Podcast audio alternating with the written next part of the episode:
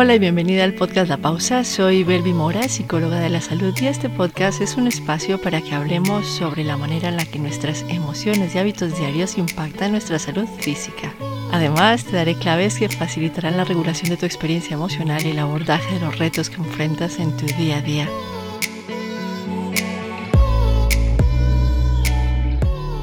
Estamos en cuarentena y muchas de nuestras rutinas han cambiado. Puede que estés trabajando en tu casa intentando concentrarte mientras escuchas a tus hijos pelear. Cuando al fin has logrado centrar tu atención en el trabajo, una de tus hijas te dice que necesita el computador porque tiene una clase virtual. Tú le cedes el computador para su clase mientras piensas que vas a tener que trasnocharte para terminar el informe que tienes que enviar. En ese momento tu esposo sale de la cocina diciendo que no hay nada para comer y tú explotas.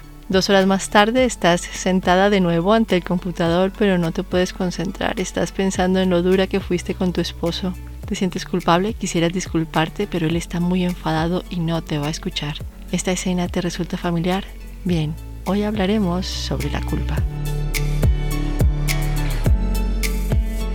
Sí, la culpa es una emoción como cualquier otra y surge en respuesta a errores que hemos cometido o acciones de las que nos arrepentimos. La experiencia de la culpa es diferente para cada persona. Para algunas puede ser una punzada rápida que aparece justo en el momento en el que hemos dicho o hecho algo que no deberíamos. Para otras puede ser la moneda de cambio en ciertas relaciones donde alguien la usa como forma de control o manipulación. La experiencia de la culpa también puede parecer interminable y abarcar experiencias de nuestro pasado lejano e incluso proyectar su sombra hacia el futuro. La culpa se relaciona con nuestros estándares éticos y morales es decir, con el sentido de lo que es correcto o incorrecto para cada una de nosotras. La función de la culpa es ayudarte a reconocer las consecuencias de las elecciones que has hecho y orientarte en la dirección que marcan tus valores y estándares éticos y morales. En general podemos diferenciar dos tipos de culpa, la culpa saludable y la culpa tóxica. La culpa saludable es ese sentimiento negativo que surge cuando sabemos que hemos actuado de manera inapropiada, en este caso, el sentimiento es proporcional y acorde con la situación.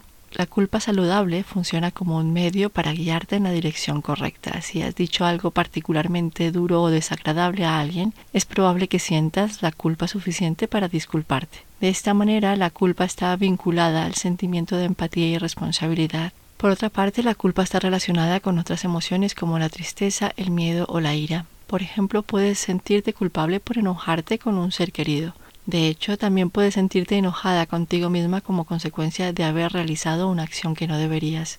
En general, la culpa saludable te guía hacia la búsqueda del cambio, te recuerda que puedes aprender y hacerlo mejor la próxima vez. Lamentablemente a veces sentimos culpa sin motivo o por situaciones sobre las que no tenemos control o no son nuestra responsabilidad. Este es el caso de la culpa tóxica, es decir, cuando la culpa es irracional y no guarda proporción con la situación. Por ejemplo, cuando logramos un ascenso que coincide con el despido del trabajo de una amiga nuestra. En este caso te puedes sentir feliz por tu logro, pero experimentar culpa por la pérdida que ha sufrido tu amiga. Puedes sentir culpa incluso sabiendo que tú no tienes ninguna relación con ese hecho y que tu experiencia de culpa no ayuda a nadie. Algunas fuentes de culpa tóxica pueden ser la creencia de que deberías ser más o mejor en algo. Cuando te permite sentir culpa por cada pequeña cosa o error, cuando frecuentemente tomas decisiones para evitar sentirte culpable, lo que te lleva a sentir más culpa porque eres consciente de que la culpa se está apoderando de tu vida, o cuando otras personas usan la culpa para manipularte o controlar tus elecciones y comportamientos. En estos casos, las personas pueden entrar en ciclos donde se sienten atrapadas por fuertes sentimientos de culpa que las paraliza y obstaculiza el cambio. ¿Qué podemos hacer para lidiar con la culpa? Estas son algunas recomendaciones para dar manejo a la culpa saludable. Primero, reconoce tu error y discúlpate. No se trata de justificar tus acciones o culpar a alguien más, solamente reconoce el malestar o sufrimiento que has causado a la otra persona y pide perdón de inmediato. Si la persona no acepta tu disculpa, al menos has reconocido y aceptado la responsabilidad de tus acciones. Repara tu acción. Encuentra acciones que sean útiles para corregir la situación y ponlas en marcha lo antes posible. Retrasar este paso no te ayuda a ti ni a la otra persona. Revisa tu comportamiento. Si la acción que causó malestar o daño para ti o para otros se ha convertido en un hábito, es importante que la abordes y pongas en marcha estrategias para modificar ese comportamiento. Esto tendrá consecuencias positivas en tu vida y prevendrá sentimientos repetidos de culpa. Acepta y suelta. Una vez has reconocido tu error, has hecho lo posible por corregir tu acción y has aprendido de la experiencia, es momento de dejar atrás la culpa y orientar tu atención hacia algo más productivo. Este es el valiosísimo momento del autoperdón, la reconciliación contigo misma y el autocuidado. Si tienes dificultad para reconciliarte contigo misma, puedes tomar un descanso, observar lo que sientes, aceptarlo y preguntarte cómo puedes cuidarte en este momento. Piensa qué le dirías a una amiga que está viviendo una lucha similar con la culpa.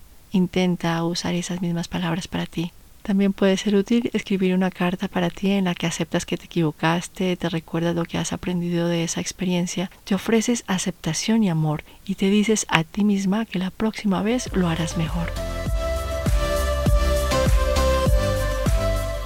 Ahora, ¿cómo podemos lidiar con la culpa tóxica? Es posible que tengas un poco más de dificultad para superar este tipo de culpa. La estrategia adecuada es lograr una perspectiva más equilibrada de la situación y cultivar el autocuidado. Algunas de las cosas que puedes hacer en este sentido son hacer una lista en la que enumeres lo que honestamente puedes controlar sobre una situación y lo que no puedes controlar. A continuación revisa la lista, céntrate en los aspectos sobre los que puedes hacer algo y crea un plan para abordarlos. Con respecto a lo que no puedes controlar, la decisión más saludable es soltarlo. También puedes usar afirmaciones que calmen el diálogo interno negativo y combatan la culpa injustificada. Un ejemplo de este tipo de afirmaciones puede ser hice lo mejor que pude con el conocimiento que tenía. Desafía el perfeccionismo. Tener estándares irrealmente altos puede conducir a la culpa y pasar por alto lo que has hecho bien. Revisa las expectativas sobre tu comportamiento y reenfoca tus estándares de manera realista. Recuerda, nadie es perfecto. Finalmente, sea asertiva con aquellos que usan la culpa para controlar tu comportamiento. Establece límites en tus relaciones y manténlos. Cuando la experiencia de la culpa es crónica o excesiva, es probable que necesites apoyo para superarla. Algunas situaciones que pueden estar relacionadas con la culpa crónica son haber recibido una educación demasiado estricta, en experiencias de estrés postraumático, la persona puede experimentar la culpa del sobreviviente después de un trauma. La culpa crónica también se puede presentar en ansiedad, depresión o trastorno obsesivo compulsivo y tras experiencias de abuso o violencia. En estas circunstancias, o en el caso de que la culpa esté causando infelicidad significativa o persistente en tu vida, la recomendación es buscar el apoyo profesional.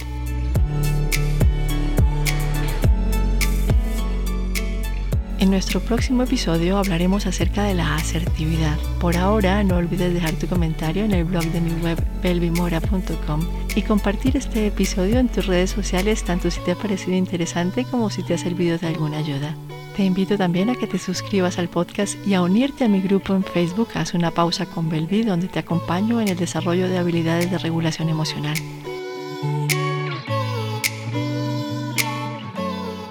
Te deseo una muy bonita semana y recuerda, tu bienestar es mi prioridad.